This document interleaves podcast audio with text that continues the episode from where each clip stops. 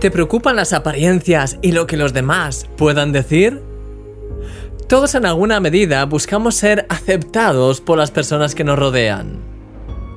La apariencia parece ser cada vez más importante en este mundo. Muchas personas que están sufriendo en su interior son capaces de hacerse un selfie con su mejor sonrisa y publicarlo en las redes sociales para así dar la sensación de que todo va bien. ¿Has hecho esto alguna vez? Saúl fue el primer rey de Israel y tanto su apariencia como su llamamiento fueron extraordinarios. Era el más alto del pueblo, había sido escogido por Dios y ungido por el profeta Samuel, y hasta incluso había profetizado. Sin embargo, Saúl tenía miedo de lo que la gente dijese de él, y eso le llevó a dar pasos muy equivocados.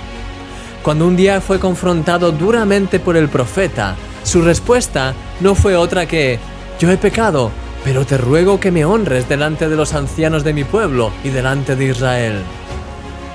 Su corazón estaba tan cegado por el miedo y por la apariencia que al final perdió su destino. Murió derrotado y atormentado, lejos del plan que Dios tenía para él. Querido amigo, el miedo y la apariencia pueden destrozar el destino que Dios tiene preparado para ti. Que tus ojos se centren hoy en aquel que es realmente importante, en Dios, y que puedas ver todo a través de Él. ¿Te apetecería orar conmigo?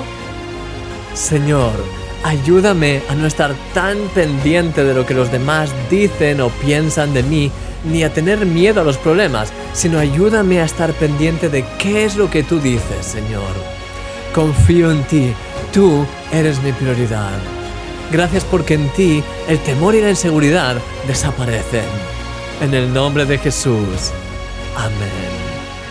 Eres un milagro.